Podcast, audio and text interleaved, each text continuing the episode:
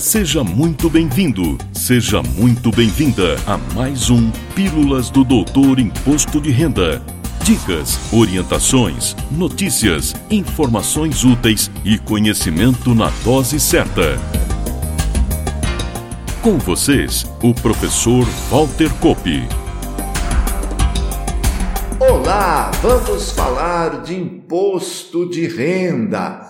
E hoje trago algumas dicas e orientações para este período que antecede a divulgação das regras pela Receita Federal e o início do efetivo prazo de entrega da declaração do Imposto de Renda de 2022.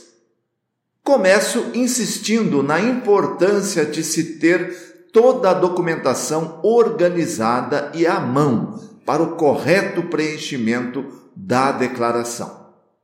É hora de juntar os informes de rendimentos do trabalho, os informes financeiros, lembrando que o prazo final para que as fontes pagadoras disponibilizem este documento é 28 de fevereiro próximo. Todos os comprovantes das despesas dedutíveis, os comprovantes dos pagamentos feitos às pessoas físicas, mesmo que não sejam dedutíveis, uma vez que a informação desses pagamentos é obrigatória.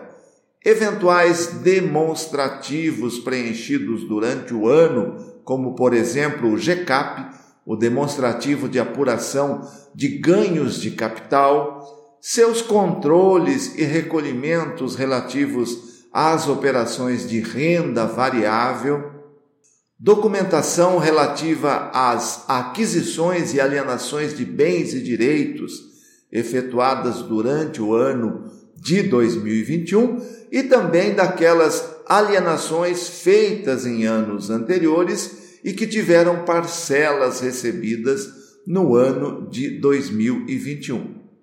Reitero que o fato gerador do imposto de renda ocorre de forma contínua de 1 de janeiro até 31 de dezembro de cada ano. Lembraram? Fato gerador complexo ou complexivo. Já falei sobre isso algumas vezes por aqui. Por isso, o ideal é que esses comprovantes sejam organizados e arquivados na medida em que pagamentos e recebimentos vão ocorrendo. Esse procedimento evita erros e omissões e, consequentemente, a temida malha. Se você possui aquisições financiadas de veículos e de imóveis ou ainda consórcios, lembre-se que os valores pagos durante o ano deverão ser agregados ao valor do bem na declaração de bens e direitos, e que para esses casos em que o próprio bem é garantia do financiamento ou do consórcio, não se declara nada em dívidas e ônus reais. Todo controle é feito na declaração de bens pela soma dos valores pagos a cada ano, até que se quite o financiamento ou o consórcio. Não custa lembrar também que os bens devem ser mantidos em sua declaração pelo valor histórico de aquisição. Não há, no momento, previsão legal para atualização desses valores.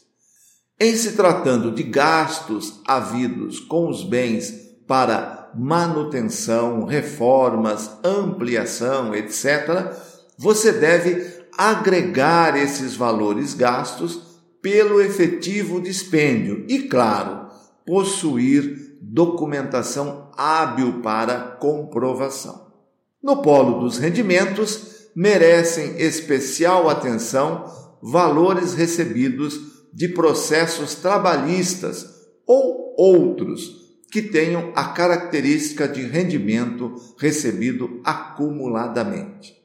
Aqui se registram muitos erros por parte das fontes pagadoras, que em muitos casos não fazem a retenção no código correto. Embora esse erro que a fonte pagadora cometeu vai gerar malha, é seu direito declarar como RRA, uma vez que a tributação, neste modo, é bem mais favorecida. Por isso, tenha sempre a documentação relativa ao processo ou acordo e que consiga documentalmente comprovar a quantidade de meses a que se refere aquele rendimento recebido.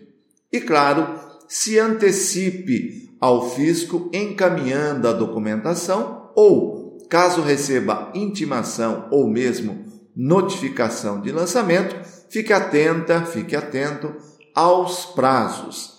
Tratei detalhadamente sobre esse atendimento ao fisco em nosso episódio número 30, que foi ao ar em 27 de julho de 2021. Ainda na seara dos rendimentos, destaco o cuidado que se deve ter ao se colocar um dependente na declaração. Primeiro, é necessário verificar a legalidade da dependência. Dê uma olhada no rol de dependências permitidas que está no artigo 90 da Instrução Normativa RFB, número 1500, de 29 de outubro de 2014. Existindo a permissão para a dependência, independentemente do rendimento desse dependente, posso colocá-lo em minha declaração. Mas atenção, temos uma única exceção. Pais, avós e bisavós, Código de Dependência 31, somente podem constar em sua declaração se seus rendimentos das três naturezas, tributáveis sujeitos ao ajuste, isentos e não tributáveis, e tributáveis exclusivamente na fonte, não ultrapassem isoladamente ou na soma o equivalente a 12 vezes a primeira faixa da tabela mensal, ou seja, R$ 22.847,76. Uma vez colocado um dependente na declaração, devo informar também todas as suas rendas, deduções, bens e direitos e dívidas e ônus reais. Bastante cuidado neste momento. Primeiro, para não esquecer informações, o que o levará para a malha. E segundo, analisar se vale a pena colocar aquele dependente na sua declaração se o resultado da declaração vai melhorar. Uma outra situação que merece especial atenção é quando existe a permissão legal para a escrituração de livro caixa. Desde o ano passado, essa escrituração passou a ser feita online através do acesso ao Centro Virtual de Atendimento ao Contribuinte, o ECAC. As despesas escrituradas no livro caixa possuem regras próprias e estrita coerência com a atividade desenvolvida. Assim, só é permitida para a declaração de rendimentos do trabalho. Embora se use o mesmo aplicativo, o livro caixa Carneleão, o recebimento de aluguéis e pensão alimentícia não comportam a dedução de qualquer despesa a título de livro caixa. Ressalto também que algumas ocupações exigem a individualização dos dados dos tomadores dos serviços e dos responsáveis financeiros, com o objetivo de permitir cruzamentos automáticos e diminuir a incidência em malha.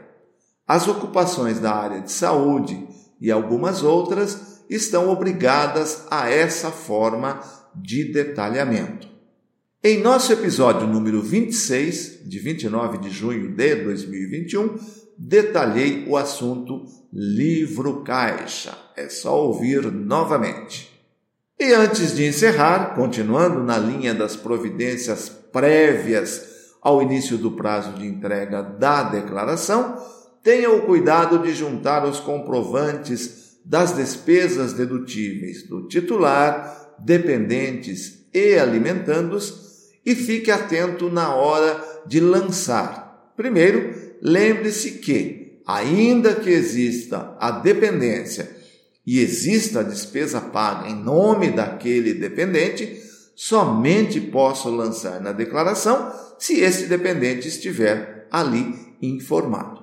Cumprido esse cuidado, enquadre corretamente os códigos de dedução para evitar a malha e, claro, guarde os comprovantes para o caso de solicitação pelo fisco.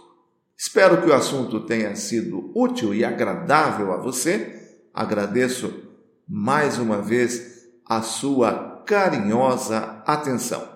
Na próxima semana tem mais. Valeu! Na próxima semana tem mais Pílulas do Doutor Imposto de Renda. Obrigado por ter ficado conosco. Espalhe a novidade aos amigos. Mande suas sugestões de pauta, seus elogios e suas críticas para pílulas.doutorir.com. Até lá!